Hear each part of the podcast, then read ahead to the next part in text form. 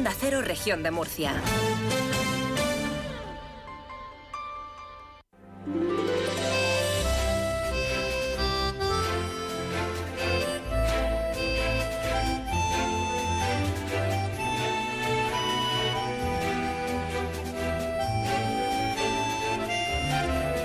En estos momentos comienza Más de Uno Región de Murcia. Toda la información y el entretenimiento hasta las 2 menos 10. Julián Vigara. El Ayuntamiento de Murcia inicia la licitación del nuevo modelo de transporte público. Muy buenas tardes. No podíamos contarles mejor noticia en esta jornada de miércoles 28 de febrero de 2024. El concejal de movilidad ha sacado a contratación finalmente la asistencia técnica con el objetivo de tener el proyecto definitivo antes de que finalice el mes de junio.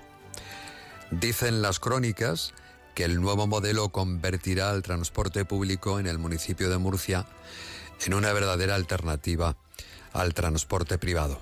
Les voy a contar en un momento un pequeño avance, ya que esperamos hablar con el edil responsable en tan solo unos minutos, a las 12.50 eh, aproximadamente, va a estar con nosotros José Francisco Muñoz. En cuanto al tiempo, se calma el viento y las temperaturas corresponden a la época. 16 grados. Vamos a alcanzar en el noroeste y el altiplano 21 llegarán en la Vega del Segura. Sobre la calidad del aire, en Murcia es a esta hora razonablemente buena. Tienen un teléfono abierto, el teléfono de la participación del oyente, si desea intervenir para contarnos o denunciar cualquier situación, en directo 968 22 02. Paqui Sánchez es la responsable del Club del Oyente. 22 02. El correo electrónico producción murcia es para lo mismo. ¿Vale? Si prefiere utilizar el correo, pues ahí lo tiene, producciónmurcia.onda0.es. Las, eh, los programas, las acciones, los podcasts eh, los colgamos en nuestras redes sociales, arroba más de uno Murcia. Instagram y también en Twitter, arroba más de uno Murcia. Mm, que me habla por señales, Sol Renter está malita. Tiene un virus estomacal y entonces de vez en cuando tiene que ir al baño. Y no sé qué hará la mujer allí. La última vez que fue al baño, bueno, no diré lo que ocurrió, porque podría sonar fatal, ¿no? Entonces como que, como que no. Bueno, vamos, Sol Rentero, venga. Si te encuentras mal me lo dices y me cambio. Yo soy Julián DJ, o sea que yo tardo poco en, en cambiarnos de posición. Vamos con el asunto que llevamos a nuestra portada y que hoy es noticia. Como decíamos, el Ayuntamiento de Murcia ha dado un paso más con el objetivo de mejorar y poner solución a los debes, que son muchos, del transporte público. Este es uno de los pasos que está dando la Concejalía de Movilidad, que ha sacado por fin a contratación la asistencia técnica necesaria con el objetivo de redactar los pliegos y poder licitar el nuevo modelo de transporte antes del verano, tal y como eh, se comprometió el concejal de Movilidad, Gestión Económica y Contratación, José Francisco Muñoz. ¿Qué supone este tipo de contrato de asistencia técnica, para que lo entiendan? ¿Qué es exactamente lo que sale a licitación? Pues será la empresa que se va a encargar de la redacción de los pliegos definitivos, incluyendo en los mismos la coordinación de las líneas de autobús con Alcantarilla, Beniel, con Santomera, como primer paso para lo que será la puesta en marcha del área metropolitana de Murcia, así como, como el estudio ¿no? de costes también. Tiene que saber qué le va a costar al ayuntamiento eh, ese reparto y a la comunidad autónoma ese reparto de competencias. Bueno, una vez que esté formalizado el contrato de asistencia técnica, lo que sale a licitación, pues se redacta el proyecto, una vez redactado el proyecto definitivo del nuevo modelo de transporte para poder enviarlo. En este caso, otro paso más sería enviarlo al servicio de contratación antes de que finalice el mes de junio. Y ya el servicio de contratación lo expone y a ver qué empresa le interesa presentarse al concurso. José Francisco Muñoz es el concejal de movilidad del Ayuntamiento de Murcia. Sacamos a contratación la asistencia técnica que desarrolle de manera definitiva el proyecto para que éste pueda iniciar su licitación en el mes de junio. De esta manera conseguiremos, vamos a conseguir una mejor vertebración del municipio de Murcia, una mejor conexión con centros atractores como hospitales, centros educativos y universidades.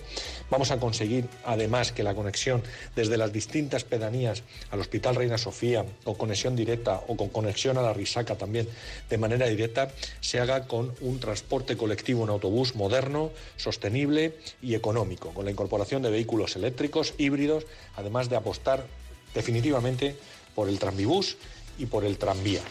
Bueno, a modo de ejemplo, para que lo entiendan, desde el barrio de Vistabella y el Hospital Reina Sofía habrá conexión directa y sin necesidad de transbordos con 25 barrios y 33 pedanías, incluyendo la Risaca, las estaciones de ferrocarril y autobuses y los campos universitarios. Eso está muy bien. Hay que decir, porque es de justicia, que de manera transitoria el Ayuntamiento de Murcia también está tratando de mejorar, está haciendo un esfuerzo en reforzar el transporte público para mejorarlo pues con los mimbres que tiene en este momento. Entre tanto, hemos ido adoptando decisiones que han ido mejorando las líneas de autobús, como la 28, la 30, 31, 44, a las que hemos reforzado sus eh, frecuencias, así como las conexiones con Alcantarilla, Santomera y Beniel. Este es el punto al que había que llegar para iniciar todo el proceso de licitación y hemos aprobado esta asistencia para de manera definitiva tener el transporte que Murcia necesita. Bueno, miércoles 28 de febrero, luego está con nosotros el concejal y ya le preguntamos lo que sea necesario sobre este asunto. Miércoles 28 de febrero de 2024, en la realización técnica, un virus o lo que quede de ello. Sol Rentero, se llama el virus así. En nuestra mirada a la radio del pasado vamos a recordar, con su permiso, algunas de las noticias que contaban desde Radio Nacional de España un 3 de julio de 1976, tras ser designado Adolfo Suárez presidente del gobierno por el rey Juan Carlos I un 3 de julio de 1976 después de que el Consejo de el Reino propusiera al rey una terna de candidatos tras la dimisión de Carlos Arias Navarro. No sé si lo, lo recordarán. Este es un paseo por el dial de diferentes años además. La Casa de Su Majestad el Rey ha hecho pública la siguiente nota. De acuerdo con lo dispuesto en la Ley Orgánica del Estado, previa propuesta interna del Consejo del Reino, Su Majestad el Rey ha designado como presidente del Gobierno a don Adolfo Suárez González, a quien recibió esta tarde en el Palacio de la Zarzuela. La Unión Soviética anuncia a través de la agencia TAS que se ha producido un accidente en la central nuclear de Chernobyl. Desde primeras horas de la tarde, funcionarios de Suecia, Finlandia, Noruega y Dinamarca han venido informando sobre una nube radiactiva detectada en los cuatro países. Interrumpimos la información deportiva para decir que, según ha podido confirmar Radio Nacional de España con el jefe del servicio del cuartel general del aire, se ha producido hace unos minutos solamente en Madrid un atentado contra un general. Estas campanadas simbolizan un doble saludo un canto funeral por el año que se fue, en 1981, y una ventana de esperanza al que entra y del que ya hemos vivido 48 horas. Transmite Onda Cero, tu radio.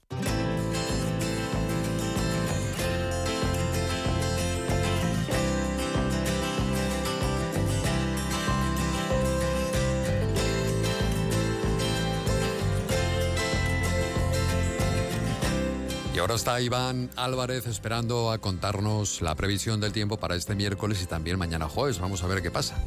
¿Qué tal, Iván? Muy buenas tardes. Buenas tardes. Hoy en la región de Murcia el viento sigue siendo el protagonista de la jornada con rachas que pueden llegar a ser muy fuertes en cotas altas y de intensidad más moderada en el resto de la región. Por lo general, la situación meteorológica se recupera con cielos prácticamente despejados y con temperaturas que irán en ascenso. Tendremos 21 grados en Murcia, 20 en Cartagena, 19 en Lorca y en Mazarrón, 17 en Yecla y 16 en Caravaca de la Cruz.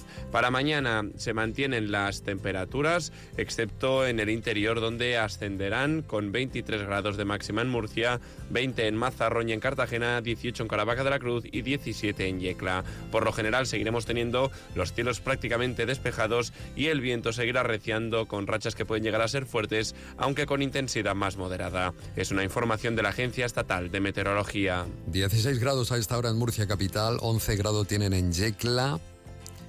Moratalla, Bullas, también en Caravaca, 12 grados en Jumilla, Cejín y 13 en Calasparra. Más de uno región de Murcia. Cada día de lunes a viernes de 12 y 20 a 2 menos 10.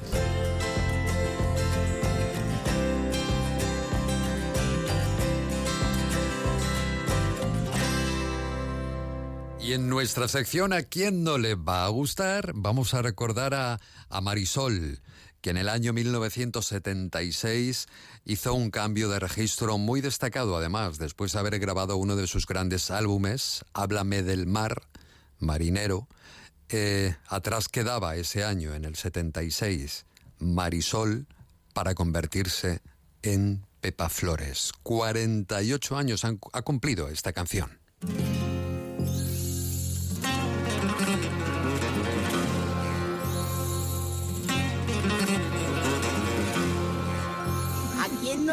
No le va a gustar?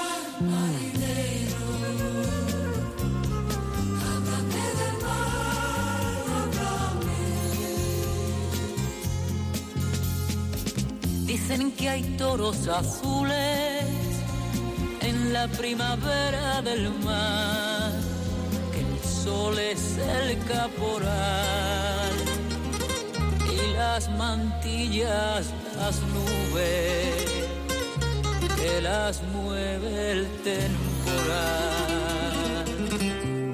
Dicen que hay toros azules en la primavera del mar. Háblame del mar marinero. Dime si es verdad lo que dicen de él. Desde mi ventana no puedo yo verlo. Desde mi ventana el mar no se ve. Háblame del mar marinero. Cuéntame qué sientes allí junto a él. Desde mi ventana no puedo saberlo. Desde mi ventana el mar no se ve.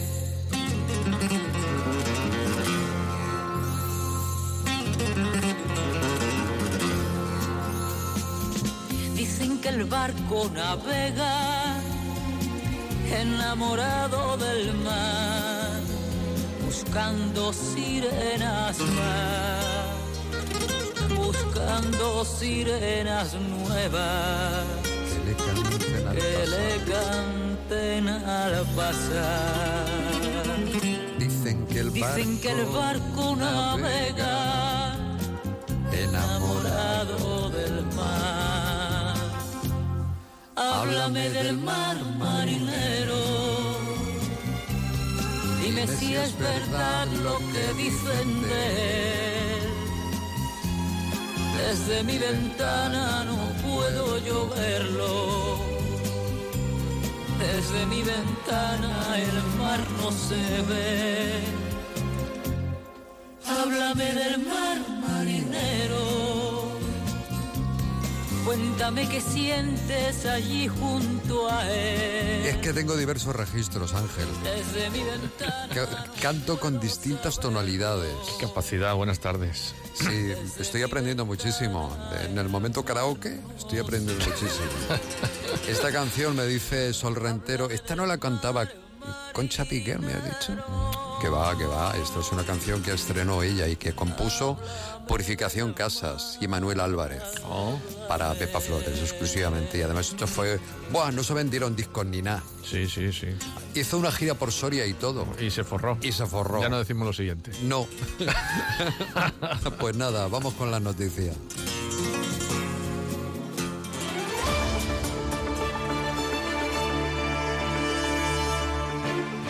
Aquí ha faltado poner qué bonitas eran las canciones de mi época. Mm, bueno. Se nos ha pasado. Es el virus que afecta a todos. Sí. Mira, mira qué lastimica. en qué momento la vemos ahí corriendo. Está, mu- está fatal. Ya, le he puesto ahí una, digo, mira, esta es una palangana. Ahí la tiene. Y entonces... Ahí la tiene. claro, Color negro, me la acaba de enseñar, sí, Sí, verdad. fue una palangana, le he puesto yo ahí a mi niña Y igual que ella me cuida a mí, de vez en Mm. cuando pues me tiene que cambiar los pañales y ese tipo de cosas, me da el cintrón, pues lo- yo de vez en cuando también la tengo que cuidar a ella. Pues las cosas de las... Las cosas del querer. De la edad. Bueno, ¿qué nos vas a contar hoy en el informativo? Venga, luego estaremos en el informativo contándoles, entre otras cosas, que Repsol va a poner en marcha en las próximas semanas en Cartagena la primera planta de la península dedicada exclusivamente a la producción de combustibles 100% renovables a partir de residuos. Les contaremos más detalles de esa iniciativa empresarial. Estamos atentos a la reunión que hay en la Confederación Hidrográfica del Segura para tratar el tema de la sequía. Hay reunión del Consejo Permanente de Sequía y no sé si nos va a dar tiempo a contarles porque es a la una y media cuando estamos convocados en medios de comunicación. No sé si les dará tiemp- nos dará tiempo a contarles los detalles de las resoluciones o decisiones que tomen, pero bueno, estamos atentos a lo que suceda allí. Si no será, si no es a las dos menos 10, luego nuestra compañera Verónica Martínez en la brújula esta tarde noche se lo contará. Eh, también estamos pendientes del lío político regional. Es eh, mañana el Consejo de Gobierno. Ya saben que eh, Vox va a llevar a ese Consejo de Gobierno el borrador de la modificación de la ley del Mar Menor. Hoy ha dicho el presidente regional Fernando López Miras que bueno que no van a modificar nada que suponga menos protección para la ley del Mar Menor, pero hay un matiz importante. Eh, Fernando López Mira traslada el debate al seno del gobierno, del seno del gobierno en coalición con Vox a la Asamblea porque Fernando López Mira ha señalado que como presidente del Partido Popular, y ese detalle es importante.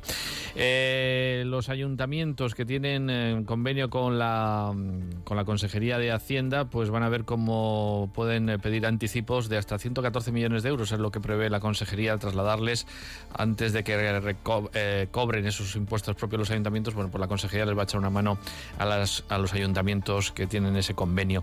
La Policía Nacional, que ha desmantelado una organización empresarial especializada en la comisión de delitos de explotación laboral y favorecimiento de la inmigración ilegal, que llegaba a cabo sus operaciones la región de Murcia y también en la provincia de Ciudad Real. Incendio anoche en un edificio situado en la Glorieta de España, en pleno centro de Murcia. Susto de los vecinos. eh, ocurría sobre las diez y media de la noche. Un incendio en un edificio de cuatro plantas. Una mujer tuvo que ser atendida por inhalación de humo. El Centro de Coordinación de Emergencias que gestionó ayer eh, hasta la tarde 38 asuntos relacionados con el viento. La Policía Nacional que ha detenido en Cartagena una madre y a una hija por chantajear a un hombre al que le iban sacando dinero porque si no amenazaban con difundir conversaciones de carácter sexual y también fotografías que tenían íntimas de él. Cosas que pasan. Y más asuntos que a las 2 menos 10 pues les contaremos. Pues muy bien, a las 2 menos 10 te escuchamos, efectivamente. Un saludo, Ángel. Hasta luego. Hasta luego, adiós. Más de uno. Onda Cero, Región de Murcia.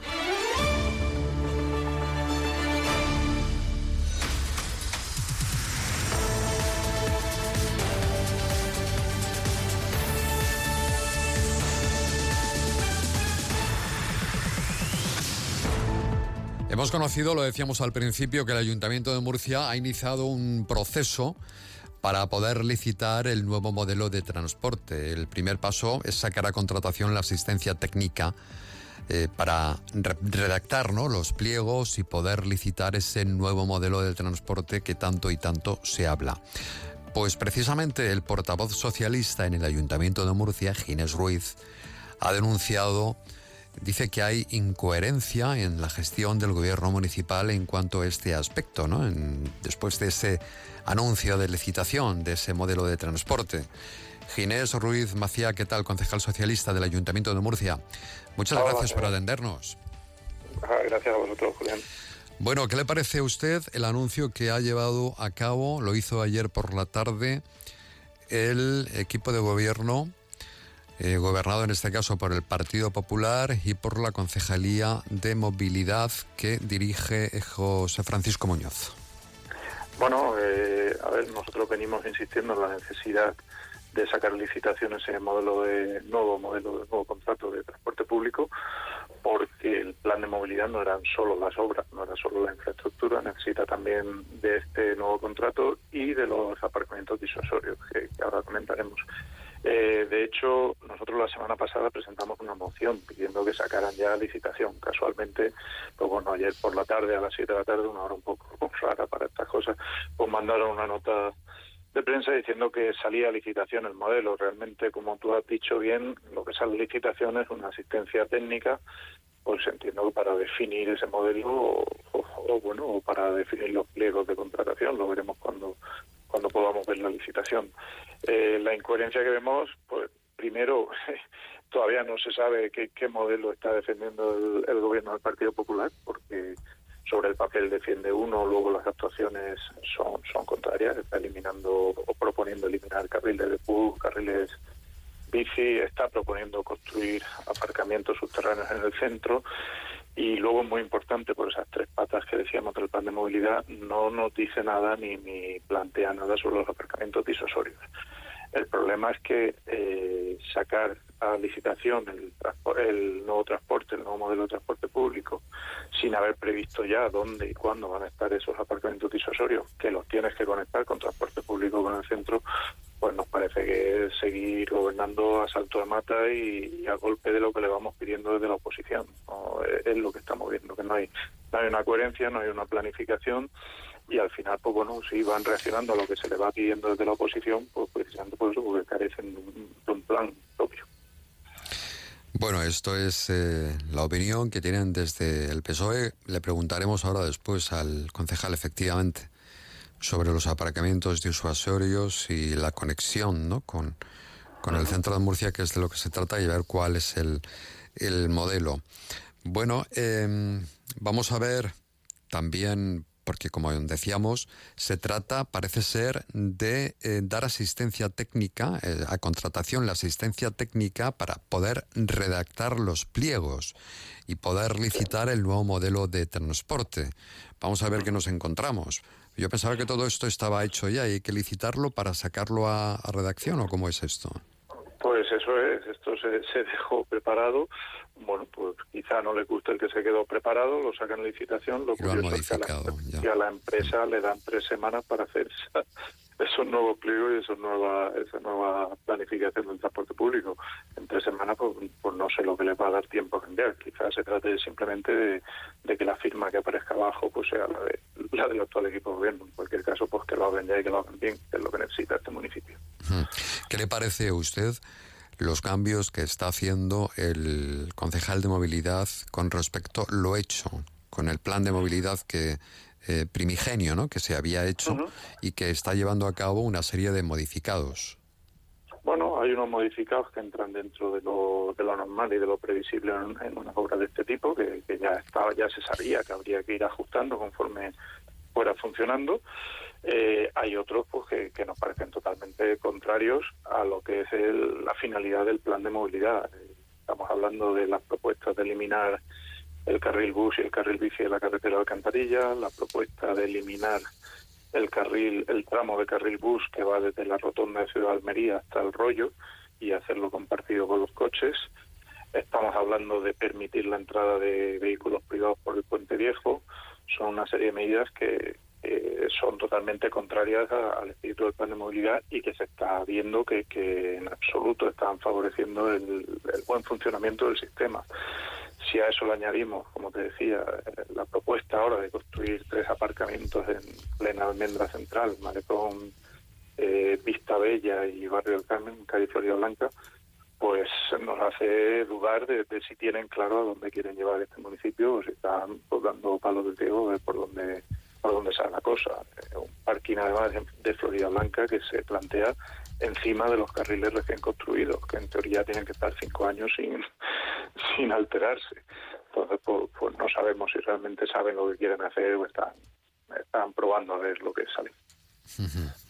Bueno, pues vamos a escuchar ahora después también al concejal a ver qué tiene que decirnos eh, al respecto. Muchísimas gracias, eh, Ginés Ruiz, por, por habernos dado también su opinión sobre este asunto que realmente nos preocupa, ¿no? Porque es algo que mm, se lleva muy pendiente de ello, la revisión, mejorar la situación por el tipo de, de transporte que tenemos y cómo está, se ha quedado ya muy viejo efectivamente el modelo y hay que reformarlo para que sea mucho más efectivo, que en este momento no lo está sí, siendo.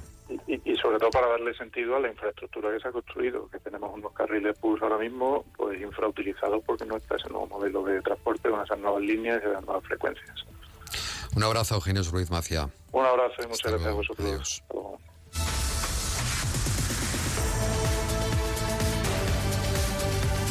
Escúchalo también por internet en ondacero.es.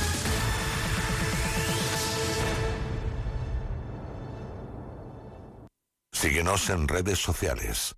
Arroba más de uno Murcia. Disfruta el fin de semana del 1 al 3 de marzo de las novenas jornadas gastronómicas del embutido y la matanza de Puebla de Don Fadrique. Elaboración realizada por manos expertas capaces de hacer resurgir los aromas y sabores de los auténticos embutidos tradicionales. Música, atracciones para los más pequeños, degustaciones, charangas.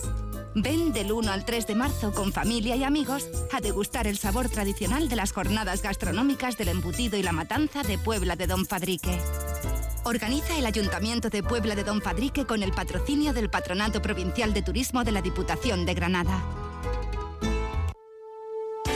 Si eres ingeniero industrial o trabajas en una industria comprometida con la innovación y sostenibilidad, esta es tu oportunidad para brillar. El Colegio Oficial de Ingenieros Industriales presenta los premios regionales de Industria ESG, que reconocen la excelencia en la trayectoria, la innovación y la generación de riqueza industrial, el compromiso social con la sostenibilidad y el buen gobierno corporativo. Únete a nosotros en los premios Industria ESG el 1 de marzo en Promenade. Más información e inscripciones en premiosindustria.es. Celebremos juntos el futuro de la industria.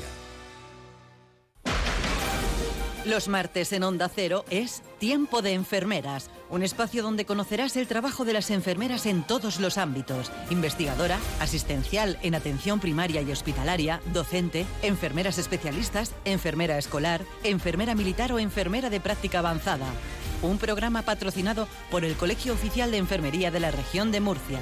Escúchalo cada martes a partir de la una y cuarto en Más de Uno Región de Murcia. En Onda Cero, Región de Murcia, Más de Uno.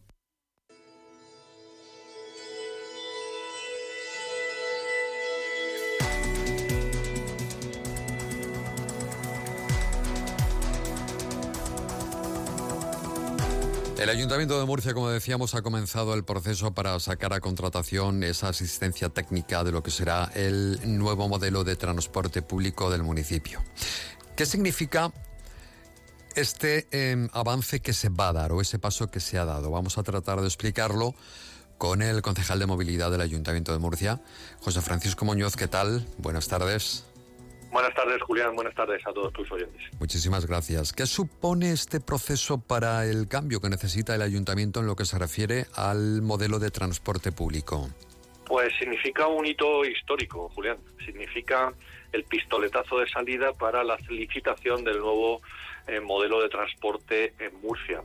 Hemos estado trabajando intensamente para diseñar todo lo que es las líneas, frecuencias, horarios y ahora lo que necesitamos es esa confirmación técnica, esa ordenación técnica, esa preparación que con esta asistencia pues quedará perfectamente perfilado para que los pliegos puedan llegar a contratación y automáticamente pues se abra el proceso para que todas aquellas empresas que consideren eh, presentarse a este concurso pues lo hagan y que podamos pues más pronto que tarde pues empezar a aplicar el nuevo modelo de transporte en Murcia para mejorar frecuencias, para mejorar horarios y para conectar y vertebrar mucho mejor la ciudad. Algo absolutamente necesario, algo absolutamente imprescindible y que desde el primer día estamos trabajando para impulsarlo y por fin pues llegamos a ese hito histórico de que administrativamente se abre el proceso para la licitación. Bien, o sea, esta empresa em, va a redactar el proyecto definitivo de lo que será el nuevo modelo de transporte o el proyecto está ya redactado. No, no sé si van a tener también suficientemente o suficiente tiempo, ¿no? Para el, el proyecto está eh, lo suficientemente trabado, lo suficientemente organizado, lo suficientemente depurado como para que esta empresa, en un plazo máximo de tres semanas, máximo un mes, eh, aspiramos, eh, y así lo, tenemos previsto, que sean tres semanas, tengan eh, actualizado todo lo que es aquella información que hemos ido recopilando y que hay que ordenar y adaptar para que la licitación sea lo más ordenada y lo mejor ofertada posible, ¿no? Entonces, pues bueno, esta empresa va a terminar de realizar los estudios de modelización,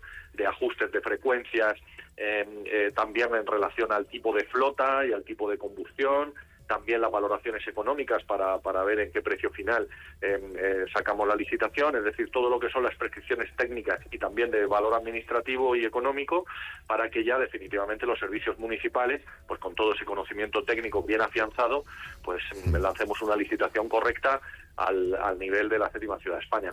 Pero no es la licitación, o no sé si llevará ese modelo también o ese proyecto definitivo, la licitación de lo que será la nueva empresa que se va a encargar del transporte público. Esto no tiene nada que ver, es otra.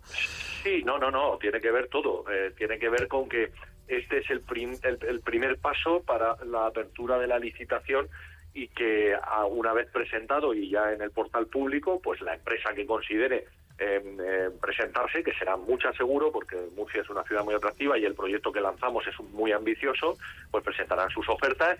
Nosotros calculamos que allá para el mes de junio podremos tener la licitación ya completamente abierta y empezar a recibir ofertas y sin duda y como debe de ser, pues la mejor oferta pues será la que empiece el proceso de adaptación del nuevo modelo de transporte. Ha criticado el PSOE, hace un momento hablábamos con Ginés Ruiz, que qué va a pasar con los aparcamientos disuasorios y la conexión con el centro de la ciudad. Mire, eh, nosotros eh, desde que eh, llegamos al gobierno e incluso antes de llegar al gobierno, siempre dijimos que qué iba a pasar cuando el gobierno socialista quitara las 2.000 plazas de aparcamiento que se empeñó en quitar sin dar ninguna alternativa. Em, yo le agradezco al señor Ruiz pues que establezca esa preocupación. Es una preocupación que también trasladó a su compañera ahora de partido cuando le decía desde las filas de Podemos que dónde estaban los aparcamientos disuasorios y las alternativas a estas obras que se estaban ejecutando. Y eso es lo que nosotros estamos ahora eh, tratando de solucionar con un plan ambicioso de aparcamientos disuasorios, en los que estamos estudiando distintas ubicaciones en el extrarradio de la ciudad, para que la gente que viene desde las pedanías, la gente que viene desde fuera, los visitantes que vienen a Murcia, puedan dejar el coche y utilizar un buen modelo de transporte, que es este que empezamos a licitar, y eso es lo importante. Y también estamos analizando todas aquellas cuestiones que ya en el centro de la ciudad pues requieren de análisis como son la posibilidad de aparcamientos subterráneos o de beneficiarnos de los aparcamientos subterráneos que ya existen a mejores precios y a mejores condiciones. Al final, por desgracia, estamos teniendo que adoptar las decisiones de alternativas y crear las alternativas suficientes una vez que han terminado las obras de movilidad. Ya lo decía Ginés Ruiz de Podemos y se lo decía Carmen Fructuoso, la concejala de movilidad. ¿Dónde están las alternativas de aparcamiento? Y eso es lo que nosotros nos hemos encontrado. La nada más absoluta, ni un solo aparcamiento disuasorio generado por el anterior equipo de gobierno y ahora pues efectivamente estamos generando esa, ese plan de aparcamiento disuasorio tan necesario y también el análisis de todo tipo de aparcamiento. Lo importante es que el que tiene un coche tenga la facilidad para aparcar, la facilidad para dejarlo, la facilidad para coger cualquier modo de transporte con el que poder moverse por la ciudad, la facilidad de poder incluso esos aparcamientos pagarlos de manera mucho más económica y que le sirvan para utilizar otro medio de transporte. Ese es el plan y ahí hacia ahí es donde nos encaminamos. La pena es que nos hemos dejado dos años por el camino. Hmm. ¿Cuándo entrará la zona de bajas emisiones a funcionar en el municipio de Murcia? Estamos también muy pendientes de este asunto. Pues mire, las zonas de bajas emisiones eh, muchas veces, o la mayor parte de las veces, y desde ámbitos distintos, tanto de la izquierda como de la derecha, se quieren utilizar como eh, un icono necesario, sobre todo de visión restrictiva del uso del espacio urbano. Eh, Murcia ya cuenta con zonas de bajas emisiones que emiten bajas emisiones, como son las zonas del centro en las que hay calmados de tráfico, en las que hay restricciones, digamos, porque son zonas históricas y demás, en las que se obliga a ir a una velocidad más reducida.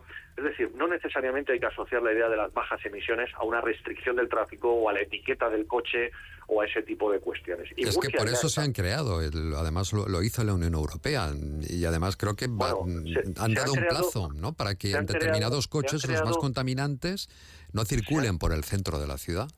Bueno, se han creado para que haya menos emisiones en, la, en determinados espacios de la ciudad no, no necesariamente con medidas en exclusiva de restricción de acceso a la ciudad. Es decir, eh, por eso eh, es muy importante no asociar determinadas mm, determinados propósitos con determinadas ideas. Es decir, que las restricciones son necesarias. Pues oiga, hay ciudades que han adoptado esa medida, pero también hay otras medidas que se pueden aplicar para la reducción de emisiones, como te digo, que son los calmados de tráfico, que son efectivamente eh, determinadas franjas horarias por las que circular.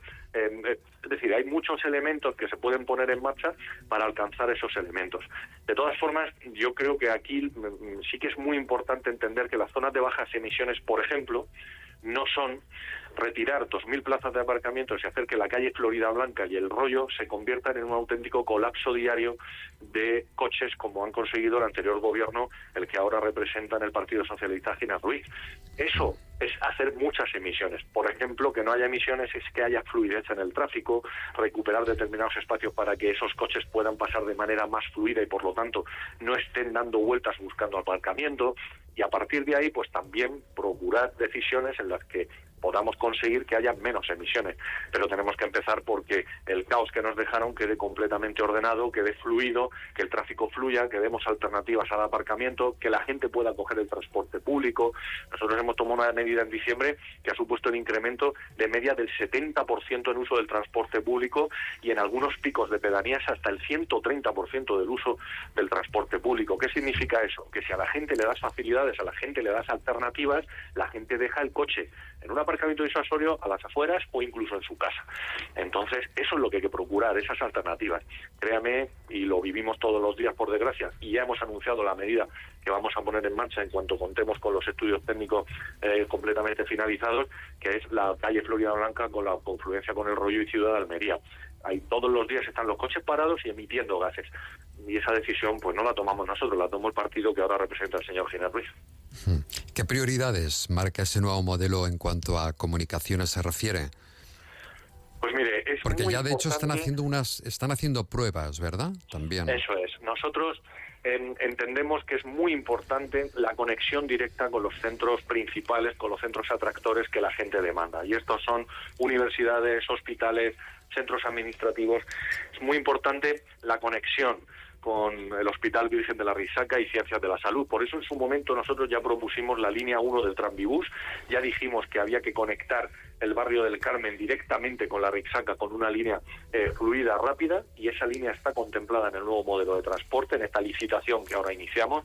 Ese tranvibús que tiene que llevarnos a la Risaca en menos de 16 minutos y que prevemos que va a desplazar a más de un millón y medio de pasajeros, ahorrándonos además una, unas emisiones de más de un millón de, toneladas al, al, al año. Eso es, es, principalmente lo que pretendemos. Y sobre todo, vertebrar el municipio, hacer que nuestras pedanías, que la gente que viene de las pedanías de Murcia tengan una conexión con el centro fluida y que les permita además intercambiar modelo de transporte sin ningún, sin ningún problema y de manera cómoda. Hay que facilitar el acceso a la ciudad, hay que facilitar el aparcamiento, hay que facilitar el uso del transporte y para eso estamos trabajando intensamente, como te digo, en esas líneas de conexión. Y la prioridad está en las emisiones, en bajar las emisiones, está en tener un sistema moderno, sostenible y que además sea asequible para el ciudadano, que sea atractivo y con eso conseguiremos las alternativas que no nos han dejado encima de la mesa el anterior equipo de gobierno. Bueno, pues estamos muy atentos y además deseosos de que esto se ponga en marcha cuanto antes porque somos muchos los ciudadanos los que les gustaría ¿no? y utilizarían más el transporte público si eh, este fuera como parece ser que va a ser, o esas son las intenciones. Pues, pues sí, Julián, me, consta que eres un gran prescriptor de la movilidad sostenible, sabes que siempre hablamos de, tu... De, tu, de, tu de mi bicicleta, yo, bicicleta, ¿verdad? Y, te animo, y te animo a que siga siendo así, pero efectivamente este gobierno está empeñado en que Julián Vigara y todos los murcianos puedan utilizar un modelo de transporte a la altura de la séptima ciudad de España. Le mando un abrazo muy fuerte. Gracias. Igualmente. Un Gracias al concejal de movilidad, entre otras cosas, del, Ayuntamiento de Murcia, que ha estado con nosotros explicando en qué consiste ¿no? ese inicio de la licitación del nuevo modelo de transporte público. Faltan unos segundos para alcanzar la, la, una de la tarde. Les tengo que contar justamente una noticia que tiene que ver con Alcantarilla y que yo tenía por aquí no entra alcantarilla. En más de una región de Murcia, Alcantarilla hoy. Aquí la tengo. Un total de 182 ciclistas de 26 equipos van a competir el domingo 3 de marzo en la edición del trofeo Guerrita Memorial Juan Romero, eh, organizado por la Peña Ciclista Guerrita de Alcantarilla.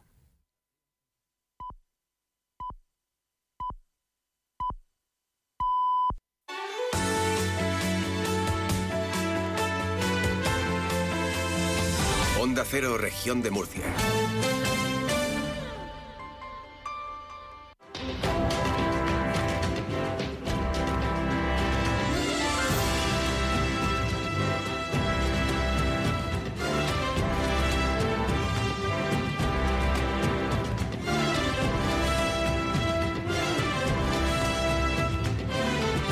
De uno. Julián Vigara. Onda Cero, región de Murcia. Siempre se me olvida, pero tengo que decirlo de vez en cuando, ¿no? Porque es muy importante para nuestros oyentes.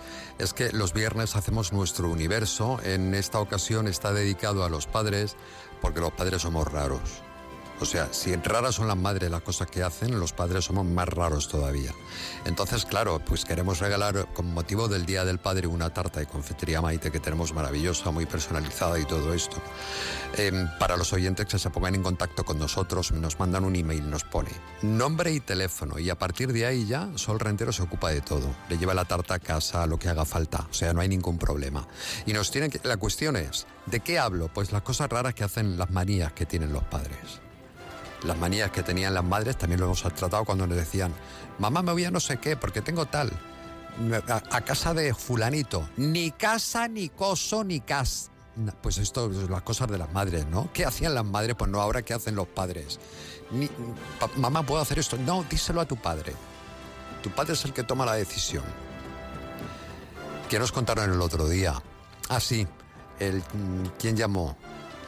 Benito, Benito, eh, nos decía, pues mi padre tiene la manía antes de salir de casa mirar por el, la mirilla para ver si no hay vecinos al acecho, para no cruzarse con ellos.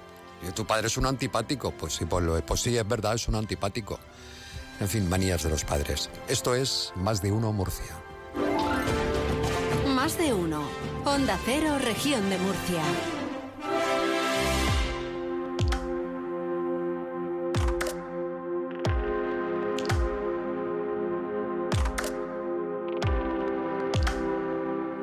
Habíamos dicho el correo electrónico, aunque ya lo saben los oyentes. Producción murcia arroba onda cero punto es. Es la una de la tarde, nueve minutos, y hoy tenemos una sección que ya conocen ustedes, suele llegar una vez al mes, se llama Construyendo, un espacio que compartimos con María Luisa Lucas. Ella es la secretaria general de FRECOM. FRECOM es la Federación de Empresas de Construcción de la región de Murcia y nos acompaña una vez al mes para hablarnos de qué. ¿Qué es lo que vamos a construir hoy, María Luisa? Muy buenas tardes. Muy buenas tardes, Julián. Hoy vamos a construir la revolución. No, no te iba a decir, no te asustes, aunque, aunque has puesto cara más bien de que, de que tú te unes a la revolución, Yo ¿no? Tiene, y Sol dice que también. Me encanta la revolución. Sí, porque mira, te digo una cosa. Ahí me dicen, ¿qué programa más raro hacen, no? Digo, es que para hacer lo mismo de todo ya están los demás. Entonces tenemos que ser diferentes. Me parece muy bien, por eso yo te quiero en mi revolución. Por eso, esto también, pues claro, todo lo que sea nuevo, novedoso y diferente, al final siempre hacemos lo mismo todos, pero hay que hacerlo de una manera distinta. Sin y nos gusta informar de la, sobre la construcción, que cuando me lo propuso María Lu- ella todo lo que me propone, la verdad es que son ideas estupendas. Y dije, pues está muy bien, porque a mí me gusta mucho hablar de la construcción. Hablamos mucho con los promotores. De hecho, el lunes vamos a saludar a, a- Va a estar con nosotros en el estudio el presidente de la Asociación de Promotores Inmobiliarios. José Ramón. Claro, va a estar con nosotros. Y bueno, hoy hablamos de otra cosa. Sí, mira, hoy, por aclarar a los oyentes, ¿qué revolución? Pues es que mañana se celebra en Murcia Building Revolution, construyendo la revolución. Las letras Es- extranjeras. Sí. Mm, el Building Revolution. Es el primer Congreso de Innovación en Construcción que se celebra en la región de Murcia. Lo organiza el Instituto de Fomento con la colaboración de FRECOM, la Federación de Empresarios de la Construcción y del Centro Tecnológico de la Construcción. Julián, una pregunta. A ver, ¿tú te imaginas que en un futuro, yo sé que tú eres muy de comprarte casas, ¿verdad? Que, que te gusta a ti comprarte casas. Pero ¿Tú te imaginas que Me en un futuro seguro. sí. Otra cosa Otra es que lo cosa haga, es- claro, pero bueno, me encantaría. En un futuro, en vez de comprar una casa sobre plano, te vas a poder pasear por ella por realidad virtual Sí, para porque- elegir cuál te gusta más. ¿Tú te imaginas que esto va a ser así?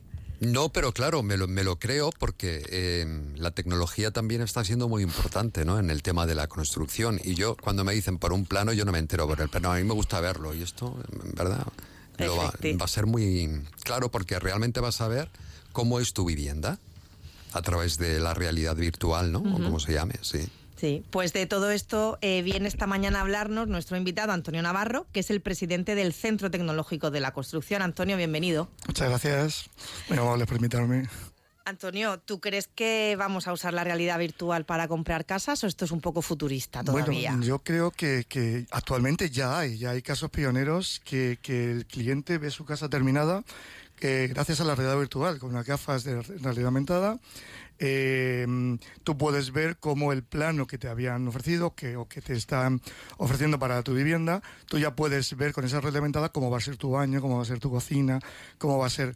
Pero lo más mm, llamativo o lo más interesante de esta, de esta tecnología no es solamente que puedas ver el plano cuando vas a comprar la casa, sino cuando te están mm, haciendo tu casa, fabricando tu casa, o estás haciendo una reforma del baño, la cocina, que es muy habitual, eh, que tú puedas seguir con el arquitecto o con el, con el constructor de tu vivienda, puedas seguir cómo va tu reforma. Es decir, es muy difícil para alguien que no es ingeniero o arquitecto seguir una, una reforma. Entonces, que tú puedas ver con realidad virtual cómo van, por dónde van las tuberías o por dónde va a ir tu cocina y que puedas modificar algo si no te gusta, eso está muy, muy incipiente, pero ya es una realidad.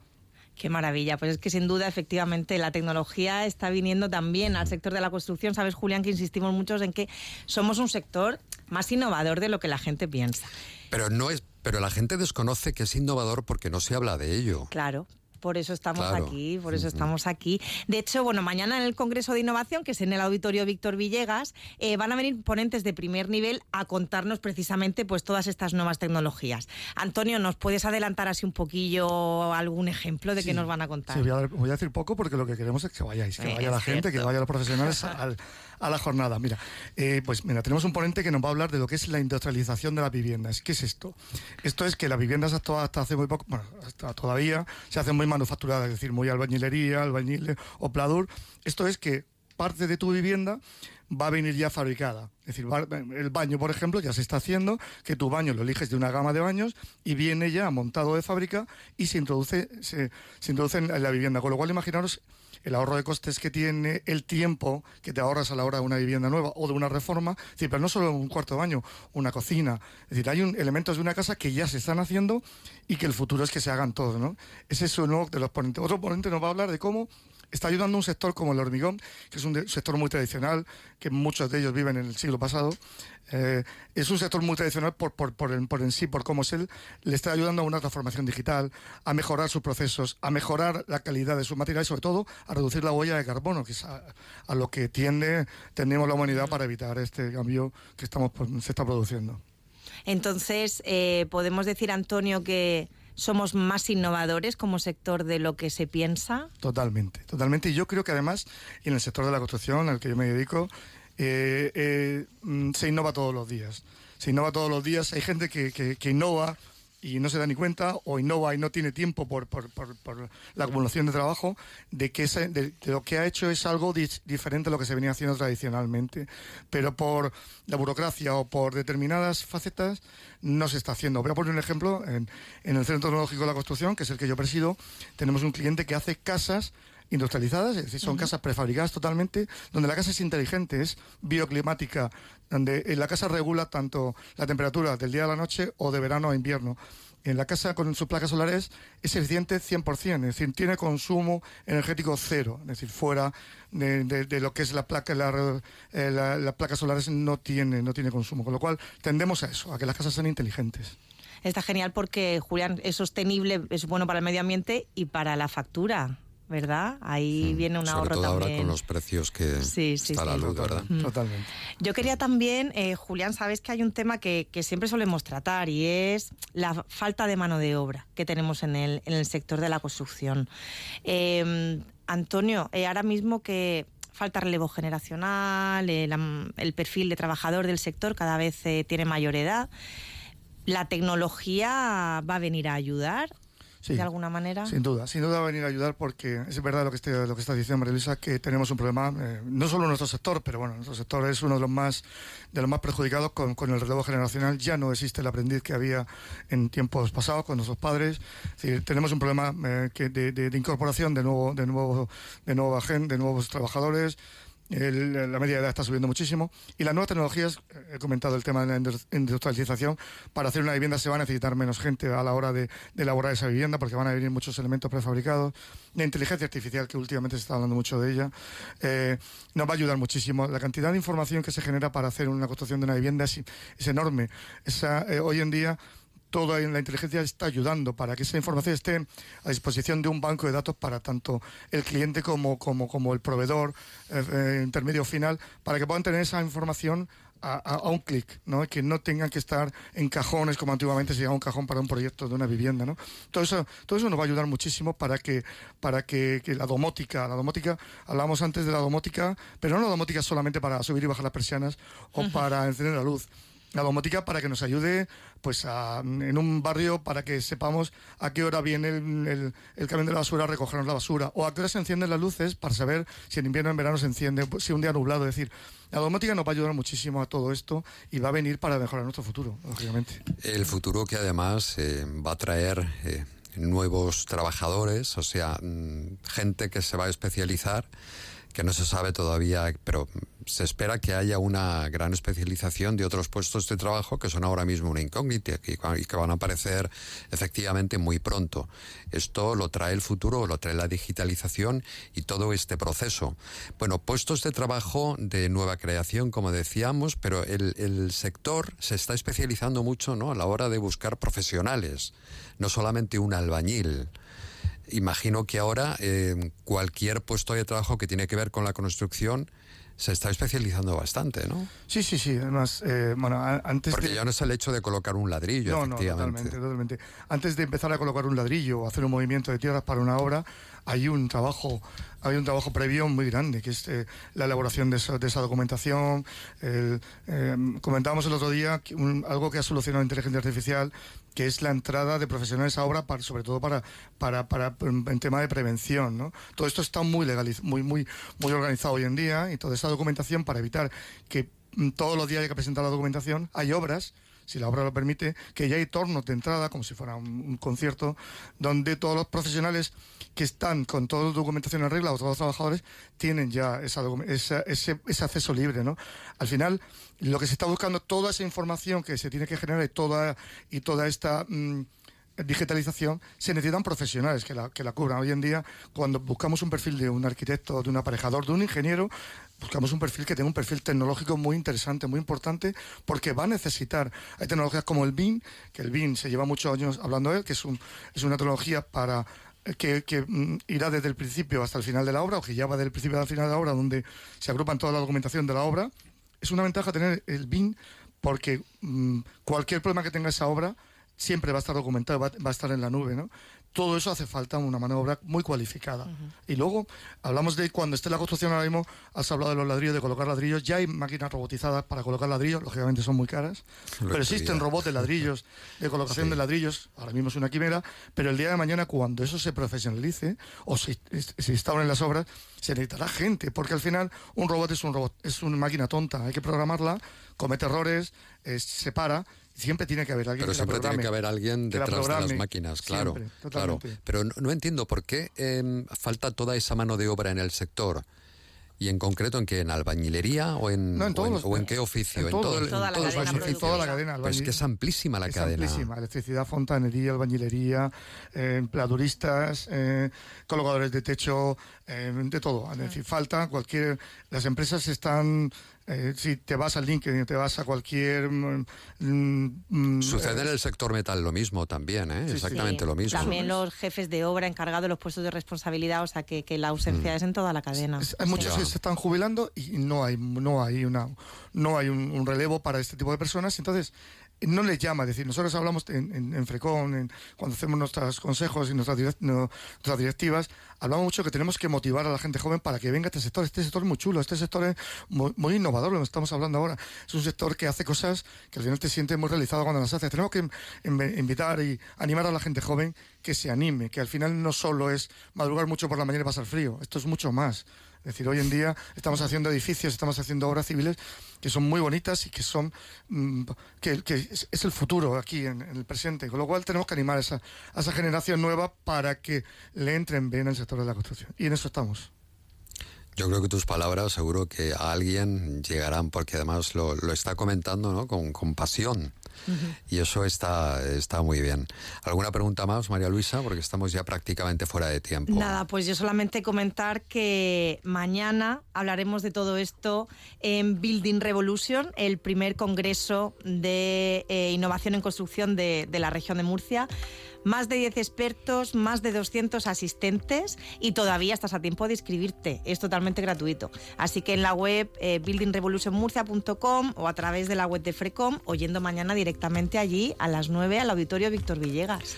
La principal labor del Centro Tecnológico de la Construcción, ¿cuál es, Antonio? Pues ayudar a las empresas a esta innovación que estamos hablando, a diferenciarse de, de- de la competencia, a hacer proyectos que, que originalmente están en la cabeza del, del- del- del del innovador o del empresario y allí les ayudamos a que ese, ese proyecto, esa idea, sea, real- sea realidad y se pueda utilizar en las obras.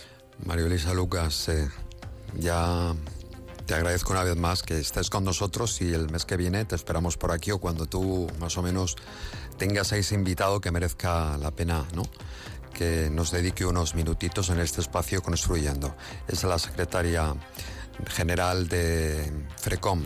Muchísimas gracias, María Luisa. Muchísimas gracias, Julián. Antonio Navarro, un abrazo muy fuerte. Muchas gracias, un placer estar Y aquí. espero que hayas disfrutado esta primera vez en la radio. Muchísimo, la verdad.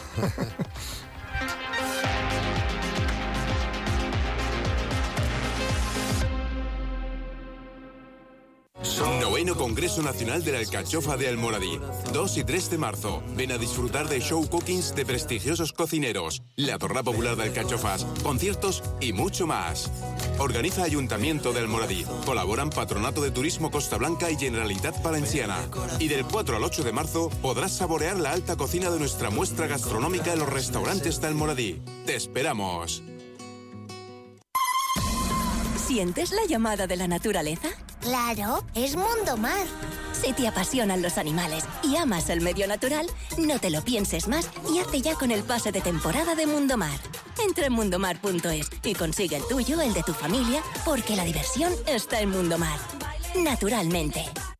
Llega un momento en la vida en el que dejas de hacer lo que deberías para empezar a ser tú. Es entonces cuando empiezas a elegir. Alegría estás cerca de mí. El Pozo 1954. Elige lo que te emociona. Hey tú, ahora que no escuchas música ni podcast, ¿cómo es tu mundo ideal? Mm, uno que se adapte a mí, a mi trabajo, familia, amigos, mascota y a todo lo que me hace feliz. El que rentabiliza espacios, donde el balcón o la terraza pueden ser parte de la casa cuando lo necesito. ¿Y el tuyo? Nuevas cortinas de cristal Saxon, fabricadas para tus espacios, pensadas para tu vida. Lo que le faltaba a tu mundo para ser perfecto. Saxon, tu mundo, nuestro universo. No esperes a septiembre. Comienza a estudiar en febrero y titula antes. Matricúlate a distancia en el Instituto Superior de FP Universae. Abierta convocatoria de matrícula para más de 50 titulaciones de FP. Entra en universae.com y contáctanos por teléfono o WhatsApp. Universae, change your way. En Onda Cero, región de Murcia, más de uno. No sale el sol, no me pasa nada y eso es lo peor. Peor que la derrota es la rendición. Peor que perderlo es tener siempre el control. Así me pierdo el control. Nadie dice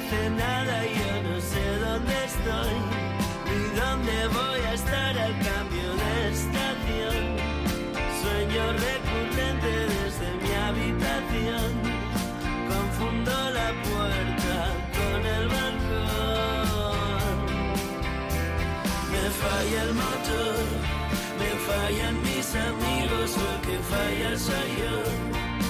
No puedo dormir y tiembla mi corazón. Na na na na na na na, na sol si. Estos acordes pertenecen al grupo asturiano de rock alternativo Puño Dragón. El día 2 de marzo van a tocar aquí en Murcia en el ciclo Microsonidos en la Yesería y queremos conocer algo más de esta banda que está cargada de magia eh, y sonidos que enganchan desde el primer momento de la escucha. Vamos a hablar con su con una de las voces, son dos voces, la de Rafa Tarsicio, es la voz de Puño Dragón. Rafa, ¿cómo estás? Buenas tardes. Hola, muy buenas tardes, ¿qué tal? Pues nada, aquí escuchando vuestra música y con ganas de veros en directo en la Yesería el próximo 2 de marzo, a ver qué tal, ¿no? Eh, bueno, pues, pues más ganas tenemos nosotros, la verdad. ¿Cómo van las cosas por Puño Dragón? Porque, a ver, es una banda nueva, tenéis más o menos dos años, ¿no? Total, sí. Eh, de hecho, dos años llevamos montándola, pero el disco que hemos sacado ni siquiera tiene uno. Entonces, nada, eh, bandita pequeña, pero con mucha ilusión y estamos en esa fase primera De ilusión, dura, pero divertida de, de ilusión y de, y de remar a tope. Sí, bueno, sois cuatro los componentes. Eh, oye, el batería maravilloso, el Manu es maravilloso, el Manu Huertas, ¿eh? Perdona que te diga. Bueno, eh, Manu Huertas es el mejor de los mejores. Hombre, claro, es el mejor batería que hay ahora mismo en todo el mundo. No, te, no, no me quedo en España, no, no, no, en todo el mundo. O sea, con eso te lo digo todo. Bueno, sois cuatro, decía. Llegáis de formaciones diferentes. ¿Cómo nace entonces este proyecto? No sé si os conocíais. Mm, ¿Cómo fue, no? ¿Cómo fue aquello? Sí, un poco de todo, porque mm, realmente el proyecto lo empecé yo con Jano. Eh, Jano es un miembro que ahora ya no está en la banda, pero, pero venimos de formaciones diferentes asturianas. Y entonces en un momento dado nos apeteció juntarnos para hacer canciones juntos y así empezó este disco. Y entonces cada uno fuimos fichando un poco eh, amigos, miembros. Yo traje a Germán, que es, un, es mi socio de toda la vida, mi socio musical. Eh, Jano trajo a Eric, que es de Gijón, de su misma ciudad, trajo a Manu. Y al final dimos un poco con este Frankenstein bonito que es Puño Dragón. ¿Por qué este nombre? Es seguro que esta Oh. pregunta no te lo han hecho nunca. Puño Eh, dragón. Es que suena así como agresivo, ¿sabes? Como fuerte, como potente. Claro, sí, va un poco, va un poco por ahí la, la broma. Eh, eh, tiene un poco de, de ironía la cosa, porque porque nos apetecía, mm, no- no, pensando nombres, queríamos algo que fuera un poco chorra y que y que representara un poco eh, que somos eh, niños grandes, o sea, demasiado grandes para ser niños y demasiado niños para ser adultos, un poco así. Entonces nos hacía gracia ese tipo de nombre como de niño jugando y diciendo puño de dragón, de fuego, de trueno, de rayos. Sí, muy niño esto, es verdad, es cierto. Ahora que lo dices, tienes razón. De todo, ahí. escuchando algunas de vuestras canciones, pero yo intuyo em, que más que rock hay también un poquito de, de pop, ¿no? Mm, o no sabría etiquetar vuestro vuestro producto porque como tenemos esa manía de ponerle etiquetas absolutamente a todo, no sé si tú te atreves a calificar lo que hace Puño Dragón. Bueno, yo me atrevo menos que tú. Menos pero, todavía. Pues música, Claro, ¿qué hace pero- música? Y ya está. Claro, claro. Rock y pop son, son términos muy abiertos, muy ambiguos. Sí, sí, sí. Bueno, vuestros referentes musicales a la hora de, de componer, no sé si eres tú el que compone, sois los cuatro. ¿Cómo os distribuís todo Eh, esto? Un poco, un poco entre todos. O sea, eh, yo soy más letrista. Las canciones del primer disco las hicimos, como te digo, entre Jano y yo, em, así a pachas. Y ahora esta nueva etapa, eh, pues, pues lo mismo. Yo eh, generalmente yo saco un poco el, el embrión, digamos, y, y entre todos nos ponemos a, a picar piedra hasta que sale algo. Sabes mejor que nadie que me fallaste. Que lo que prometiste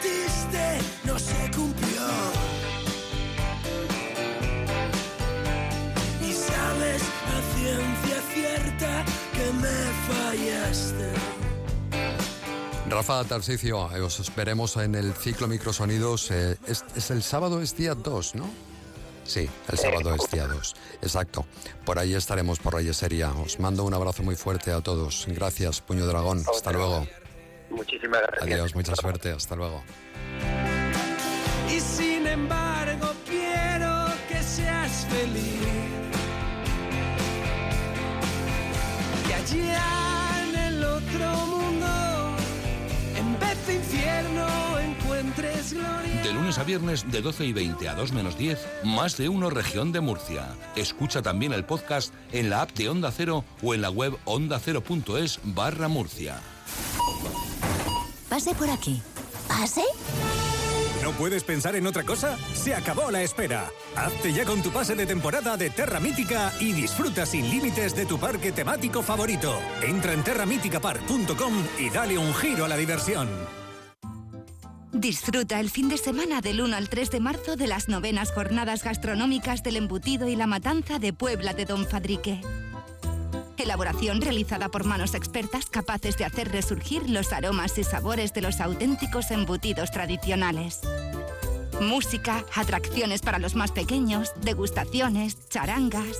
Ven del 1 al 3 de marzo con familia y amigos a degustar el sabor tradicional de las jornadas gastronómicas del embutido y la matanza de Puebla de Don Fadrique.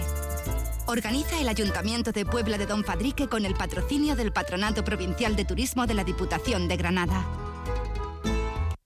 Desde FESIE, Federación de Sindicatos Independientes de Enseñanza, animamos a las familias a elegir un centro concertado para la educación de sus hijos. El primer paso para su futuro lo decides tú. Una educación de calidad, cercana, innovadora y con profesionales comprometidos es la mejor decisión. Elige concertada con libertad. Si quieres ponerte en contacto con el programa, envíanos un mail a producciónmurcia.ondacero.es.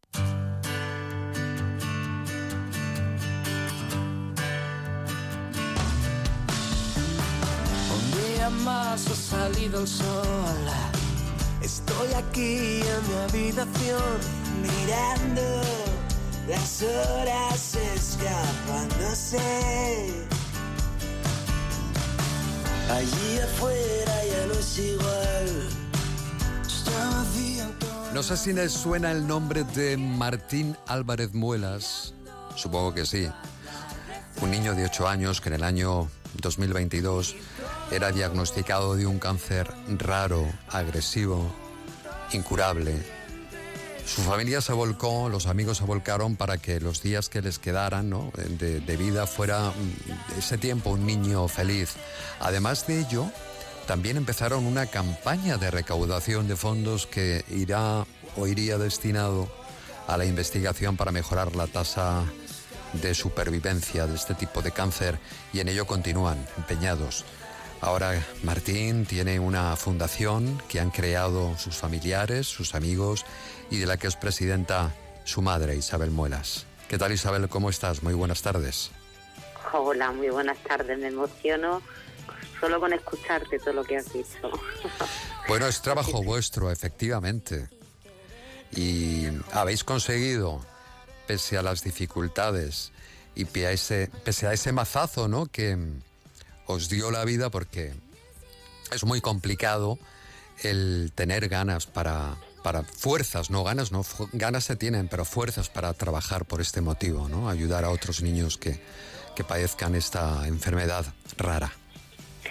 Yo el 6 de enero, junto con mi hijo mayor, estando Martín enfermo, lo miré y dije, bueno, pues hasta aquí hemos llegado.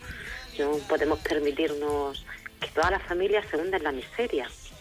Todos estáis muertos en vida, con que estuviéramos Papagrúa, Oscar y yo, era más que suficiente y, decidimos, ¿no? Hacer público el caso de Martín y decidimos, ¿no? Darle un motivo a toda nuestra familia para hacer algo, ya que no podíamos hacer nada médicamente, ya que no podíamos hacer nada para alarga- alargarle los meses de vida, sí que podíamos hacer, eh, bueno, pues lo que realmente hicimos, hicieron mi familia, que fue un propósito, un propósito. En vida de Martín se recaudaron en un evento que hicimos, el mismo que vamos a hacer el 2 de marzo, pudimos donar 45.000 euros y yo decía, esto no lo va a devolver el universo en un milagro, en un milagro, ¿no? Y realmente fue así, porque el día de Martín poder donar esa cantidad y luego cuando él voló y cogió sus alas, 30.000 a estos laboratorios para poder colaborar en abrir ese ensayo clínico, ese era el milagro, realmente ese era el milagro. Entonces yo pedía... Sí. No, no, es que quería saludar también a Rafa López Muelas, tu hijo, que está también escuchándote. Hola Rafa, muy buenas tardes. Rafa no está. Hola, buenos días. Ah, Buenos días. Sí, sí, ah, está. hola Rafa, no lo sabía. Sí, sí, hola esto Rafa. es un, un party line, un party line, como se llamaba no, antes. Hola Rafael. Bueno, te Muy está buenas. escuchando, efectivamente, es que va esto con un... pau. Mira, nuestra Sol Rentero está emocionada, es que ella se emociona con estas cosas eh, como madre y entonces, claro, empatiza muchísimo al 100% con este tipo de, de situaciones. ¿Qué habéis preparado para este sábado, Rafa? Bueno, pues para este sábado hemos preparado un parque de atracciones benéfico. es un evento similar al del año pasado, diferente porque su protagonista, por desgracia, no está, pero con la misma importancia porque, bueno, tenemos que hacer realidad la misión y la, y la causa que decidimos coger en, en su momento. Quiero- Hemos dispuesto la... Dime. No, no, em, quiero preguntarle también a, a tu madre cuál es el objetivo principal de la Fundación Martín Álvarez Muelas, porque mm, lleváis trabajando, como decíamos, todo un año. Eso en primer lugar. Y después, en segundo lugar, ¿qué se ha conseguido en este año? Aparte de ese dinero que has comentado que va para la investigación. Creo que habéis conseguido incluso abrir o abrir em, un ensayo clínico que ni existía sobre esta enfermedad. Bueno, eh, nuestro objetivo como fundación es apoyar económicamente a laboratorios CIMA en un ensayo clínico que tuvieron que cerrar en el 2022 simplemente por falta de dinero. Simplemente. Desde que Martín cogió sus alas, desde que fue diagnosticado hasta, hasta el día de hoy, no se ha abierto ningún ensayo clínico contra el DIPG. No se ha abierto. Sigue sin abrir. Entonces, cuando nosotros conocimos a estos héroes de, bata blanca que, que, bueno, que, que seguían estudiando y seguían eh, la lucha contra el DIPG con ese amor, con esa empatía hacia nosotros y vimos que bueno, que era posible el abrir ese ensayo clínico, pues decidimos unirnos a su equipo, no solo estamos nosotros como fundación, hay más fundaciones y decidimos volcarnos completamente en abrir, ayudar económicamente, abrir ese ensayo clínico que es lo que mi hijo Martín no tuvo, el tener una esperanza de vida. Ese ensayo clínico lo que hace es, es un virus oncolítico que te alarga la esperanza de vida en el DIPG a 24 meses. Ahora mismo está por debajo de 12 meses desde, desde que se diagnostica. Decidimos con nuestro corazón darle a todas las familias que están al día de hoy diagnosticadas una esperanza, un camino, un protocolo, algo que hacer. Bueno, Rafa, eh, ¿nos recuerdas un poco cuál es el cartel para el sábado? ¿De qué manera? Porque también hay una fila cero. ¿Y dónde lo habéis organizado? ¿En qué lugar va a ser? Porque creo que estáis desde las 12 del mediodía hasta las 0 horas. Estamos desde las 11 de la mañana, un poquito antes, en la FICA, como el año pasado, y toda la venta de entradas se está haciendo a través de logiticket.com, siendo la página de venta de entradas oficial. Ahí mismo disponemos de cero para cualquier persona que, bueno, que quiera hacer algún tipo de, de aportación en forma de entrada simbólica, pueda hacerlo. Este año, el año pasado tuvimos a Secon y una serie de, de bandas murcianas como, bueno, eh, Rock, Crudo Pimiento, eh, la coral de la universidad. Y este año volvemos con Morochos, Polalón, Aldual repite, El Último Trago también, Tao Gross, Maigual, eh, Hotel Flamingo. Un cartel de, de música alegre, de música joven y yo creo que, bueno, que va a gustar mucho. Se trata de pasarlo bien y encima ayudar. No se puede hacer Claro. otra cosa, ¿verdad? Es eh, No. colaborar, efectivamente. Bueno, pues muchísimas gracias a los dos, a Rafa López Muelas y a la presidenta de la Fundación Martín Álvarez Muelas. Nos sentimos muy orgullosos de vosotros, sois todo un ejemplo y enhorabuena. Gracias a vosotros. Muchísimas por gracias a vosotros. hacer vuestra voz y vuestro canal un canal solidario. Gracias a vosotros. Adiós Isabel, adiós Rafa. Adiós. Hasta luego. Gracias. Hasta luego, muchísimas gracias.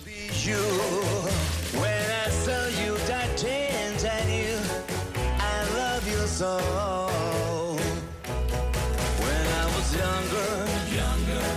Loved you. I'll never ever let you go. When you said, Darling,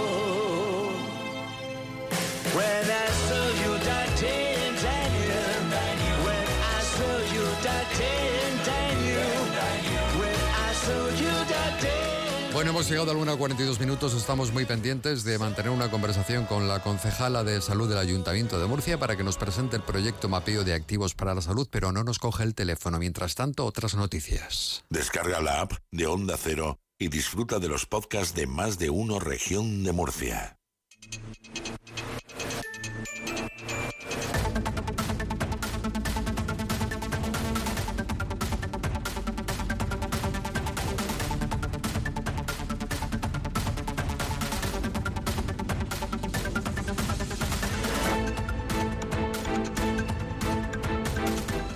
Podemos va a registrar en la Asamblea una moción para solicitar al Gobierno regional que declare zonas tensionadas los barrios y municipios de la región señalados por el índice de precios de alquiler que hoy eh, publica el Gobierno. Así lo ha anunciado la diputada regional María Marín, que ha recordado que ese indicador es una de las herramientas que incluye la ley Belarra y que va a permitir identificar todas las zonas en las que los precios se sitúan por encima del 30% de la renta media. Por otra parte, quiero anunciarles también que esta misma semana vamos a registrar una moción para solicitar al Gobierno regional que declare zonas tensionadas los barrios y los municipios de la región señalados por el índice de precios de alquiler que hoy va a publicar el Gobierno. La vivienda no es un producto de lujo, es un bien de interés social y el acceso a la vivienda es un derecho constitucional. Así que exigimos al señor López Miras que se deje ya de excusas, que aplique de una vez la ley Belarra y que declare estas zonas tensionadas para limitar el precio de los alquileres, que en la mayor parte de los casos se encuentran en manos de bancos y de fondos buitre.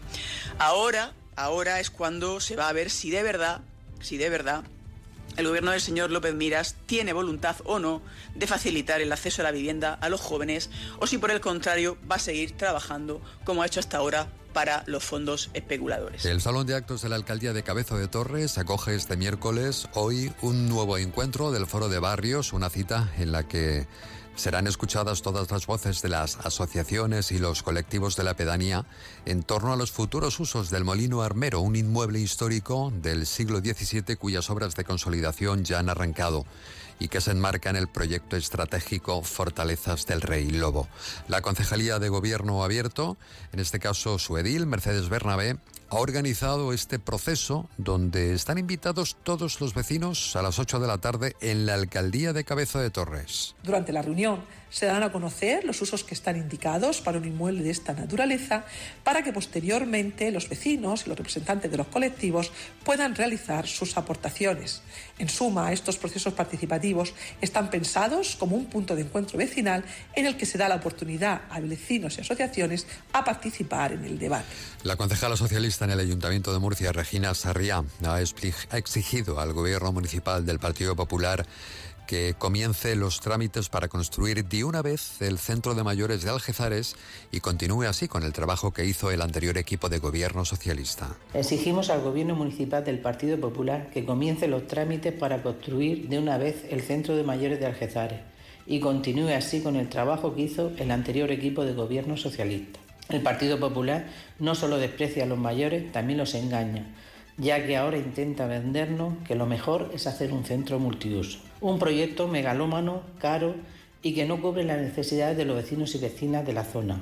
Exigimos al Partido Popular que incluya los fondos necesarios en los presupuestos de 2024, una partida exclusiva con los fondos necesarios para la ejecución del nuevo centro de mayores conforme a las necesidades y planteamientos de financiación de proyectos. Y también tenemos que contarles que el Ayuntamiento de Murcia ha acondicionado cuatro solares de la pedanía de Santiago el Mayor, unos trabajos con los que se han llevado a cabo tareas de desbroce y limpieza de un total de 25.000 metros cuadrados en esa zona del municipio de Murcia. Vamos a escuchar a la vicealcaldesa y concejala de fomento, Rebeca Pérez. Desde el Ayuntamiento de Murcia hemos limpiado más de 25.000 metros cuadrados de solares municipales en Santiago el Mayor.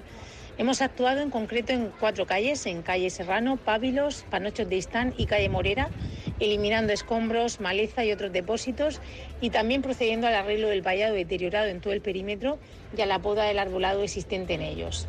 Con esta actuación, desde el ayuntamiento seguimos trabajando en la estrategia de favorecer la vertebración territorial en todos los barrios y pedanías del municipio, a la vez que se mejora el aspecto de la ciudad y se eliminan focos de insalubridad. Nada más, hasta aquí, eh, más de uno en la región de Murcia. Ahora llega la información con Verónica Martínez y Ángel Alonso. Más de uno, Onda Cero, región de Murcia.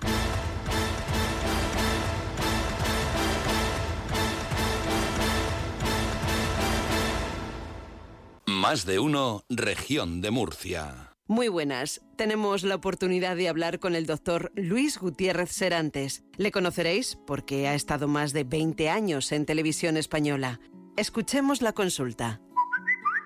Hola, doctor. Eh, mire, llevo varios meses que me resfrío habitualmente y me gustaría saber si hay algo de forma natural que pudiera tomarme.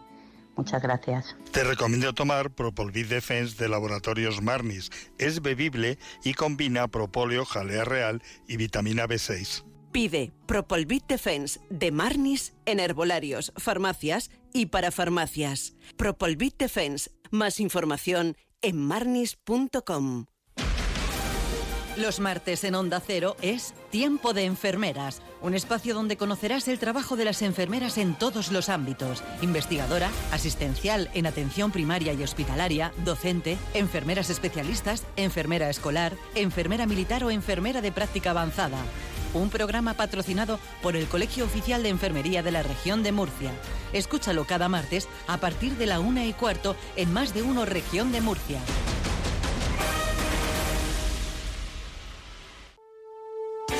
Si eres ingeniero industrial o trabajas en una industria comprometida con la innovación y sostenibilidad, esta es tu oportunidad para brillar. El Colegio Oficial de Ingenieros Industriales presenta los premios regionales de Industria ESG, que reconocen la excelencia en la trayectoria, la innovación y la generación de riqueza industrial, el compromiso social con la sostenibilidad y el buen gobierno corporativo. Únete a nosotros en los premios Industria ESG el 1 de marzo en Promenade. Más información e inscripciones en premiosindustria.es. Celebremos juntos el futuro de la industria. En Onda Cero, región de Murcia, más de uno.